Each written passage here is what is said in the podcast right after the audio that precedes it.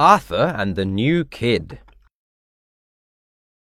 Arthur's class was writing about their summer vacation.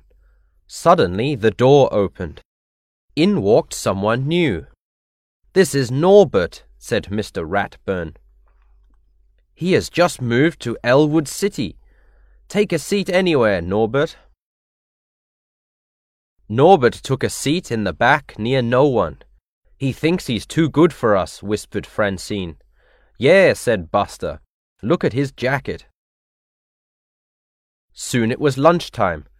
Arthur and his friends sat together. Look, said Muffy. Here comes Norbert the nerd. Norbert walked right past them. He's sitting with fourth graders, said the brain. He's stuck up, said Francine. Maybe he's just shy, said Arthur. I bet he's rich, said Francine. He doesn't bring his lunch. He buys two slices of pizza, a milkshake, and lemon cake. Yeah, said Buster. He's too cool for this school. After lunch, Mr. Ratburn said, Norbert, why don't you sit near the others? Norbert moved up next to Francine. Don't worry, she said. I take a bath every night. Everyone laughed. Here's a problem, said Mr. Ratburn. If a rooster laid two eggs in a bird's nest, five eggs in the pig pen, and three eggs in the barn, how many eggs did the farmer find? The class was quiet. Put on your thinking caps, said Mr. Ratburn. But no one said a word.